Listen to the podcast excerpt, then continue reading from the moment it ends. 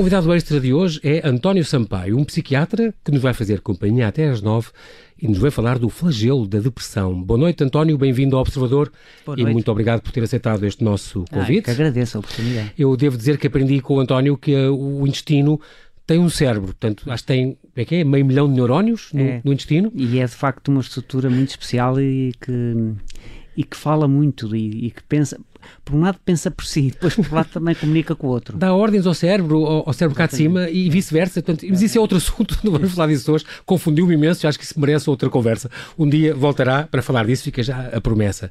Para já, o, o, o António mestrou-se em Neurociências na Universidade de Londres e doutorou-se cá na Universidade de Lisboa com uma tese sobre os fatores sociais da depressão. Uh, ele está inscrito como médico na General Medical Council do, do Reino Unido e um, é um perito em psiquiatria, nomeado pela Ordem dos Médicos, e há várias áreas que, que abrangem os, os, tratamentos que faz, desde o transtorno depressivo, transtornos de ansiedade, bipolar, esquizofrenia e tal. É, é, uma, é uma coisa muito curiosa que eu vi que, por exemplo, há, há uns anos escreveu, um, já tem três romances editados, é. uh, cada um sobre a Manta, por exemplo, um romance sobre a doença bipolar, uh, com prefácio exatamente do, do professor Adinal Sampaio. No ano seguinte escreveu Como Deus entre Nós sobre a esquizofrenia, Exatamente. Muito curioso. E depois escreveu um, para além do mal, pré-história, história de um psicopata. Exatamente. Mas aí já não é, é sobre a perturbação antissocial. É sobre a perturbação que antigamente se chamava psicopatia e que agora se chama os antissociais, sim. Muito bem. E qualquer dia, se calhar, sai um também sobre a depressão, a depressão porque não? Uh, porque realmente é sobre isso que vamos falar. Nós tenho aqui um livro uh, chamado Escuridão Visível, uma memória de loucura. Este livro, editado este ano pelos livros Horizonte, do William Styler, que, que é, foi uh, prémio Pulitzer de, de ficção, e é o autor, por exemplo, ele é americano, morreu em 2006, se não me engano, vítima de, de pneumonia e escreveu este livro em 1990, quando, quando tinha 60 anos, um, e ele escreveu este livro, Escuridão Invisível, precisamente a propósito de uma, de uma depressão eh, que, que, que passou e que se curou, ele chegou a pensar em, em matar-se e depois acabou por ser internado durante sete semanas e se curou. E é sobre isso que vamos falar hoje. Este William Styron uh, é famoso, ficou famoso sobretudo pelo seu livro A Escolha de Sofia, que venceu o National Book Award de 1980 e que depois houve um filme com Meryl Streep que lhe deu o Oscar e deu o Globo de Ouro em 82. Um, Vamos falar desta, desta doença, eh, que é uma, uma coisa muito complicada, esta depressão. Isto é uma, uma doença do século XXI, António, ou é uma coisa que já vem de há muito tempo, sempre, Não, só que tinha vem. outro nome, se calhar, Pô, foi melancolia? Chamava-se melancolia, exatamente. Mas já desde os gregos e assim já se falava disto? Exatamente, e vem na Bíblia figuras que, que tiveram muito, muita, muita tristeza e que, e que se sentia que de facto era uma doença, porque uh, evidentemente que nós todos temos períodos na vida em que estamos tristes e que podemos dizer mesmo que estamos deprimidos. Mas esta situação de doença é uma situação em que há uma, há uma certa definição de doença mental que tem a ver com a patologia das relações. Porque a nossa espécie é quase definida pela capacidade da relação. E, e quando está atingida a capacidade da relação, eh, provavelmente estamos doentes. Seja por uma psicose, uma esquizofrenia, em que não conseguimos comunicar de uma maneira sã com os outros, uhum. seja por uma depressão que nos isola completamente e que, e que vemos o mundo de uma maneira completamente diferente e, percebemos o nosso isolamento grande. E isto já é, de facto, o campo da patologia, já é o campo da doença. Não é apenas estar assim. Porque a tristeza no homem é até muito útil, porque uh, a tristeza serve para aproximarmos do outro. A tristeza é uma, um apelo ao abraço, é um apelo ao afeto. Isto é uma coisa muito diferente. Isto é uma coisa que uh, isola a pessoa e o abraço do outro até pode não, não se perceber muito bem. Isto é uma situação que não obedece tanto à lógica como à tristeza. É? Eu, eu, devo dizer que este, este livro, que aliás eh, prefaciou, do William Styron, tem uma capa que eu gosto muito, com esta estátua, esta chamada Melancolia, é uma estátua que, que existe no, no, Largo, no Lago Genebra, na Suíça, um, de um escultor romeno chamado Albert Gheorghi, que é de 2012 e que é um, uma estátua estilo Henry Moore, só que é uh, um homem sentado sozinho num banco que não tem uh, o corpo não tem nada no meio, portanto tem as pernas e tem a cabeça que é uma coisa pendurada para baixo Parece que está a olhar para ele próprio e não tem nada, é um vazio gigantesco. Um, olha para dentro e, e, e, é um grande vazio. E, portanto, vida sem os outros, vida sem, sem referências, sem nada. É um, um bocado que esta, esta estátua que é muito impactante, as pessoas gostam muito de, de ver e, e faz pensar. E acho que foi uma, uma capa muito bem escolhida uh, para este livro. E realmente faz, faz uh, lembrar um bocadinho esta, este afastamento social que leva a este desespero. Como estava a dizer, acho que as pessoas se isolam dos outros e quase que se isolam de si próprias. Exatamente, pessoa... eu ia dizer isso, a própria estátua diz isso, é que a pessoa ganha uma nova maneira de estar na vida e não se reconhece. Não se reconhece por várias razões. Uma delas é porque a própria depressão tira algumas faculdades e, portanto, a depressão diminui a capacidade de concentração, diminui a capacidade de memória, diminui a eloquência que uma pessoa tem, diminui o estado do humor, portanto, o, o, o amor que a pessoa tem nas conversas. E a pessoa olha para si e, de facto, e, e é preciso, por acaso, as pessoas que sofrem de depressão terem um bocadinho isto em conta. A depressão é uma doença, ao contrário das outras, mas é uma doença que mexe muito com a nossa maneira de pensar. E, portanto, o próprio desespero que faz tão mal às pessoas, o próprio desespero, as pessoas têm que lembrar que o desespero que estão a sentir não é bem seu. É, é, um, é, um, é um pensamento e é uma, uma, uma, um sentimento que é da doença, não é seu, não é a sua identidade. E, portanto, é uma fase? E, portanto, é uma fase e tem que, se não distinguem isto, podem de facto uh, assumir aquela, aquele sofrimento uh, e podem e podem se, tem, é, o deprimido tem que fazer tem que saber que mesmo num grande sofrimento o sofrimento vem da doença e não é a sua identidade que está ali. Ou não seja é um defeito seu. exatamente a doença muda o pensamento e muda muito a identidade. E isto é preciso que tenham uh, porque se não fazem isto pensam que mudaram mas não mudaram. Isto é uma doença que vem e há disso. Uma fase transitória. Uh, como, te, como, temos a sorte de ler neste livro, que aconteceu com o William Stein e que se curou. Um, a Organização Mundial de Saúde diz que há, há umas estatísticas de há dois anos, com 300 milhões de pessoas no mundo, 4,4% da população que sofria disto. Em Portugal, as estatísticas falam em 7,9%, também é um número bastante grande. Nos Estados Unidos diz que é 1 em cada 10. E é uma doença perfeitamente transversal, portanto, é qualquer idade, raça, credo, uh, uh, classe, mas muito prevalecente, mais prevalecente em mulheres, curiosamente. É, isso foi, mas também, cá está a mulher tem, de facto, um, uns trajetos hormonais muito mais difíceis de encarar, porque as hormonas mexem muito, evidentemente, com o nosso comportamento, uhum. e, e, desde a menarca até ao pós-parto, até a menopausa, tem, de facto, e depois há claramente os, também os fatores sociais que não favorecem muito aquilo que o mundo dito civilizado e o não civilizado dá à mulher, não é? E foi dando sempre, não é? Foi dando sempre. E isso faz com que, de facto, curiosamente, no suicídio já não é assim o suicídio acontece mais nos homens. Mas a doença unipolar, aquela que, que o livro fala, que é uma doença que advém eh, sem exatamente haver uma causa explicada, essa é igual em, toda, em todos os dois sexos. Só, só a, a, a, outra, digamos, a outra que é mais reativa ao mundo e à vida, essa é que é mais, mais maior prevalecente nas mulheres. mulheres sim. Continuamos a conversa com António Sampaio, este psiquiatra que nos vai falar deste flagelo da depressão. Estamos a falar exatamente que esta é uma doença transversal, que é uma doença que abrange todo o mundo e em, em várias idades, raças, credos e classes um, é considerada uma, doença, uma das doenças mais graves. O suicídio, que atinge, sobretudo, muitas personalidades artísticas particularmente vulneráveis, que são talvez as que as pessoas se lembram melhor, como Van Gogh, Virginia Woolf, Cesare Pavese, Ernest Hemingway, tantos outros. Um, e nos romances de Dostoevsky, de Poe, de Cabo Camus, de Conrad, uh, tantas nas músicas de Beethoven, de Schumann, de Mahler, tantas, tantas uh, notas e tantas páginas foram escritas sobre esta, sobre esta doença, sobre a depressão. Há cada vez mais casos, uh, António, ou se, se, houver assim, estudos mais antigos, dizem que as coisas têm-se mantido, ou o mundo que nós vivemos é propenso a haver mais casos de depressão hoje em dia.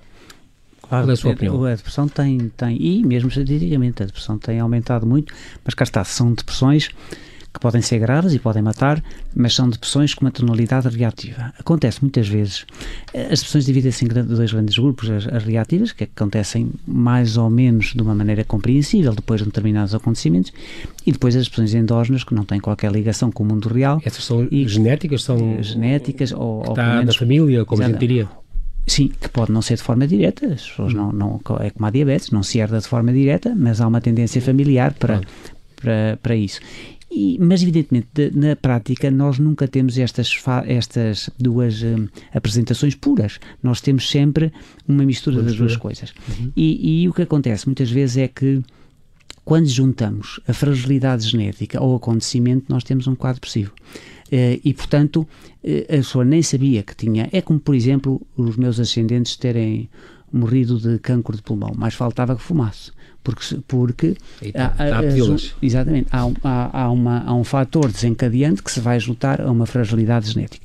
E, portanto, isso acontece muito e os fatores eh, hoje são realmente muito mais frequentes. Nós vivemos num mundo que, que, da, da, que, que, alguns autores chamam a pós-modernidade, em que a solidão é, é, é, muito comum, a coesão social é muito frágil, as pessoas têm muito pouca coesão social e, e que, portanto, é, isso facilita muito um sentimento de desespero e de isolamento que, e de tristeza em relação, em relação ao mundo e falta de. Porque o, empatia.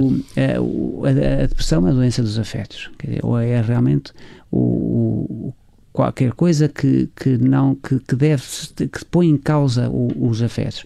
E quando os afetos de facto são piores nas, nas sociedades estas, esta doença vem ao de cima e, e, e pode ser muito trágica mesmo na forma reativa. E aquelas uh, estava a falar por exemplo dos fatores no fundo estamos a falar de, pode haver fatores químicos fatores comportamentais fatores genéticos um, por exemplo, este autor, William Styron, diz que uh, pode ter uh, herdado um bocadinho também esta, esta predisposição do pai, porque ele lembra-se do pai em pequenino, lutou muito contra a depressão e ele assistiu muito a isso, essas lutas. A mãe morreu-lhe quando ele tinha 13 anos, portanto, um caso também de luto incompleto, também pode provocar isso. Mas também há, uh, uma vez um vídeo seu, em que falava que a questão do stress laboral, por exemplo, e também, além dos problemas do tipo afetivo, dos conflitos familiares, sociais e tal, também há muito esta parte do stress laboral, da não realização ou do desemprego, que pode gerar essa, estas situações, desencadear estas doenças, uh, neste caso unipolar, porque é uma coisa que vai, vai se afundando, a pessoa vai se demitindo de tudo o que pode fazer, uh, e são também alguns fatores que, que podem uh, contribuir. Mas ainda continua a ser um assunto tabu. Tudo o que seja doenças, é o estigma das perturbações mentais, ainda é muito tabu, as pessoas não falam disso não falam uh, de todo, não é?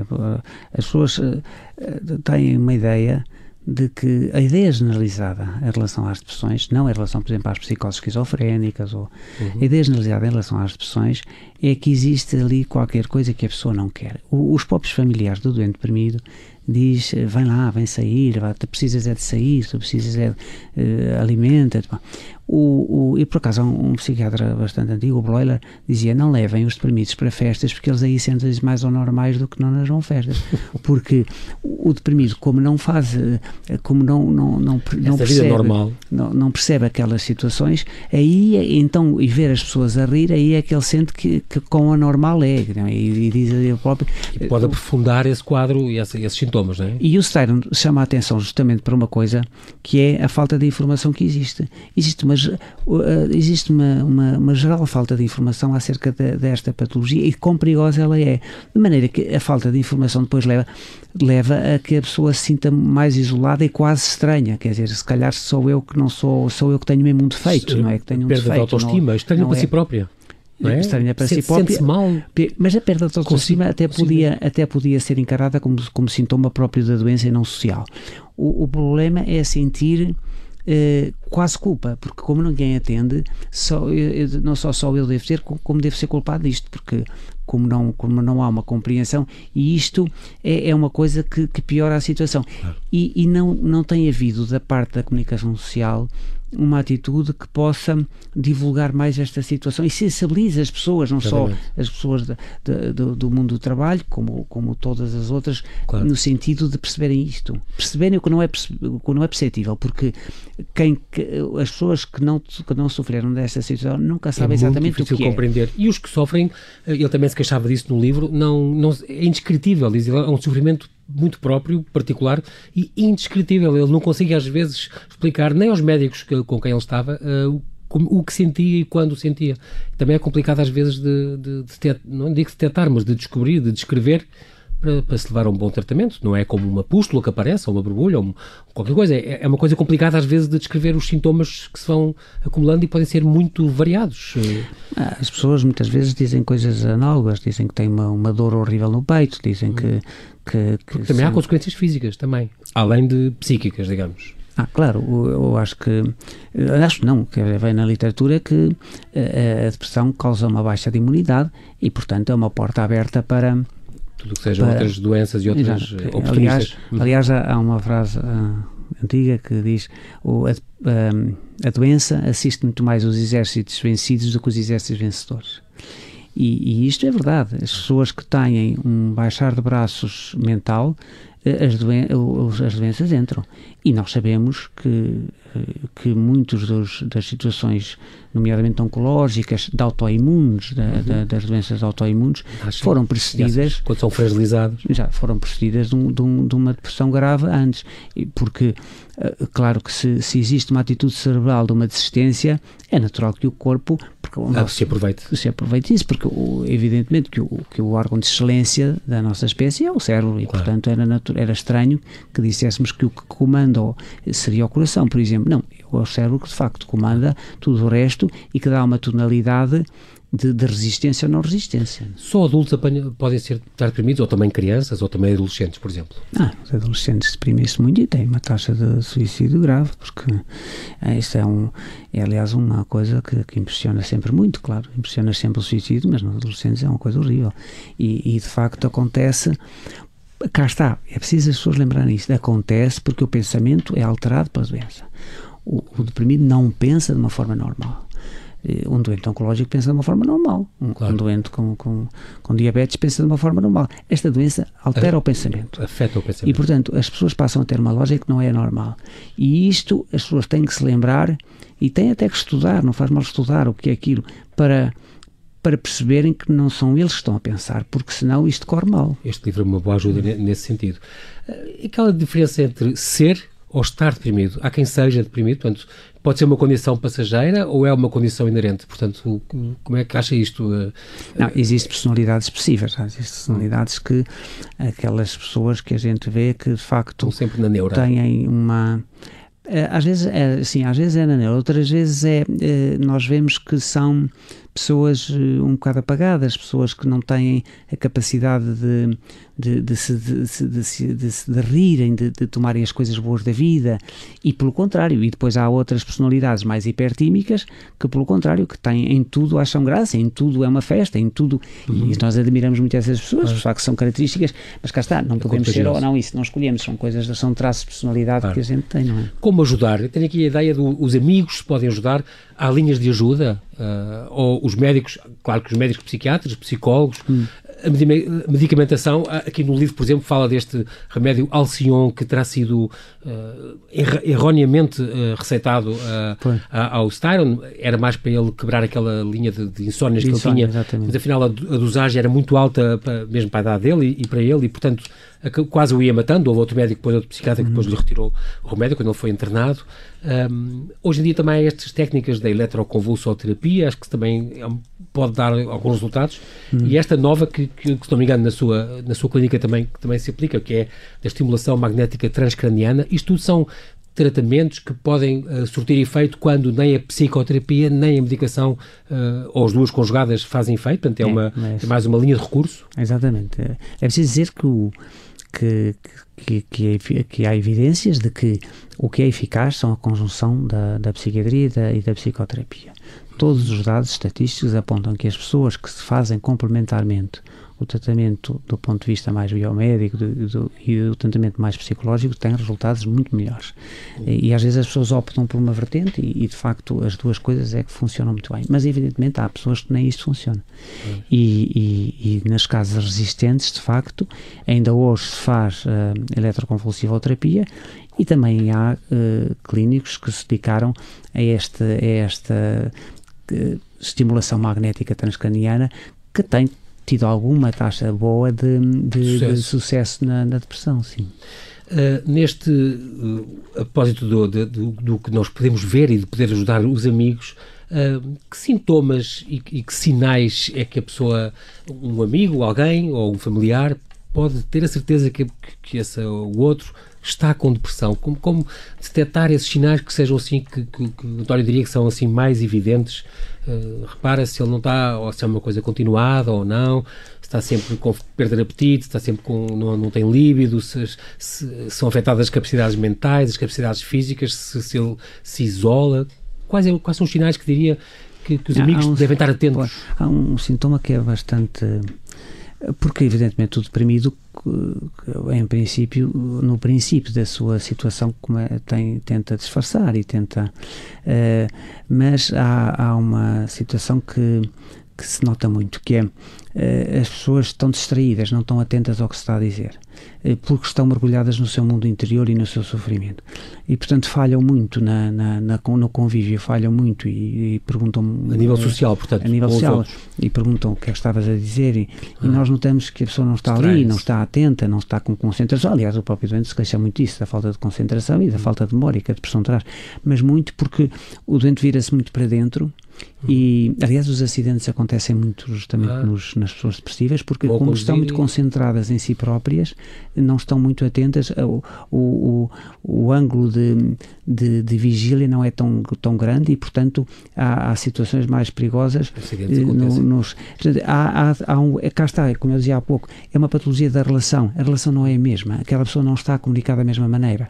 E o problema da nossa cultura é que quando não, evidentemente há muitas exceções, mas, mas eh, acontece muito que quando citamos esta pessoa diz tu não estás bem e tal.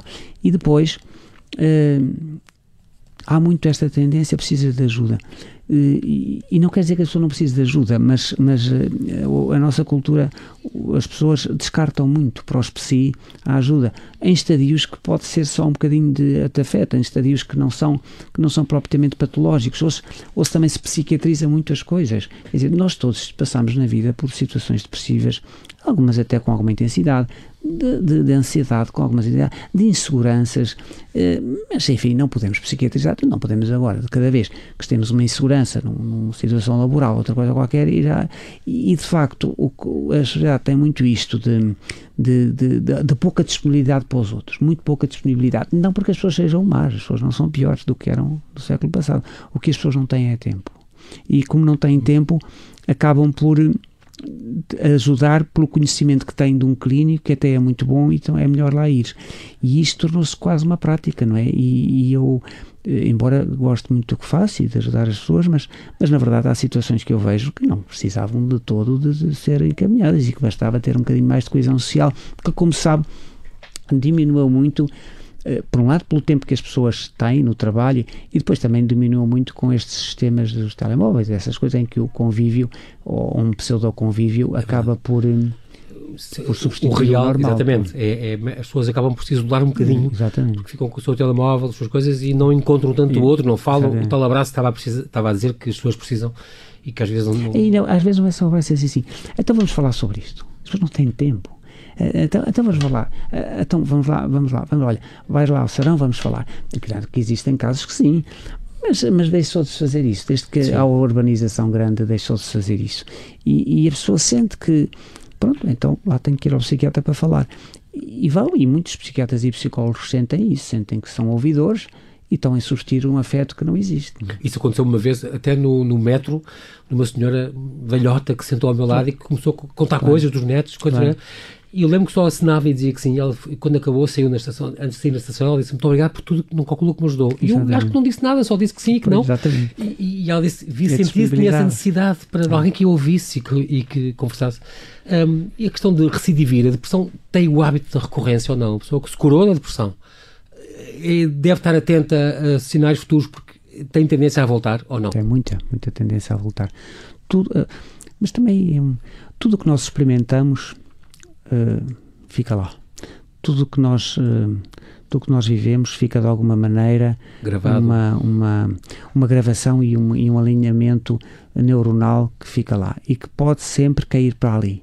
Uh, porque aquilo é de tal maneira marcante a, a vivência que depois ah, corre o risco das outras, de, de, dos estímulos que entram poder dar ali. E, portanto, o deprimido tem que realmente ter muita atenção porque uh, no início da depressão ele tem capacidade de reagir ainda de uma forma lógica, mas depois já não, não tem. Depois já não tem. Vai perder porque, essa capacidade. Sim, porque a, a, falta de esperança que se apodera é tão grande que ele depois desinveste, mesmo que tenha já sido tratado. O deprimido faz muitas vezes isto. Hum. Quando, quando, quando já foi tratado, já teve anos bem, quando cai, disse eu nunca mais me livro disso. Quer dizer, porque a própria depressão dá, dá um pessimismo e uma visão de que aquilo foi eterno, aquilo foi nada eterno. Foi, foi, foi uma situação que apareceu agora há um mês ou há dois meses, mas, teve, mas a pessoa teve 10, 10 anos bem. Mas claro. depois a depressão faz isto, faz uma, uma, uma, uma, uma visão miserabilista da existência que, que depois também não ajuda a nada. Não é? Mas de facto é preciso prevenir isso. Esta, esta questão, por exemplo, do suicídio, portanto, é o autor, por exemplo, William Styron, acabou por ser internado quando ele percebeu que, ao princípio, não, disse ele, do, do, ao princípio do estado dele, tinha, ia tendo algumas falhas, não lhe apetecia fazer programas sociais, uh, perdeu vontade de escrever, de se falar, ele disse que até já falava arrastado. Os sintomas iam-se aprofundando, o livro é muito interessante por causa disso, este, A Escuridão Invisível, uma memória de loucura, de William Styron, um, ehm, que, que António Sampaio prefacia. Um, ehm, depois, um, e às tantas começou a, não tinha a ideia de suicídio, mas depois viu que a coisa se tinha aprofundado quando ele começa a olhar para a casa dele e vê todos os objetos são potenciais, podem ajudá-lo. A banheira é um sítio onde ele pode cortar os pulsos e, e, as vigas do teto são onde ele se pode pendurar e, e enfocar-se. E portanto, e aí ele internou-se. O, o, internamento é recomendado às vezes, nestes casos, quando a pessoa começa a ter pensamentos suicidas, aí recomenda que as pessoas vão para o hospital? Também o, o médico de que dá conta que existe risco de suicídio deve internar porque bem, nós temos que, pelo menos, pelo menos salvar a vida, quer dizer, claro. pelo menos impedir que as pessoas morram, não é? Podemos às vezes não conseguir tratar, mas ao menos impedir que as pessoas morram. Claro. E é uma obrigação médica, quer dizer, mesmo que o doente não tenha, a ideia de suicídio forte deve levar a um internamento mesmo contra a vontade porque cá está, porque partimos do pressuposto que essa ideia de suicídio é doentia, não é um livre-arbítrio normal como pode haver numa situação não depressiva. Não é um livre-arbítrio normal, é uma, é uma ideia de suicídio doentia, portanto deve ser, deve ser, deve ser de alguma maneira impedida. E, e o internamento tem essa função, tem a função de impedir esse ato e depois tem outra função, é que os tratamentos que se podem fazer internamente e a conjugação dos tratamentos e a assistência que é diária é muito melhor do que em ambulatório. Claro, caso, claro. Sim, senhora.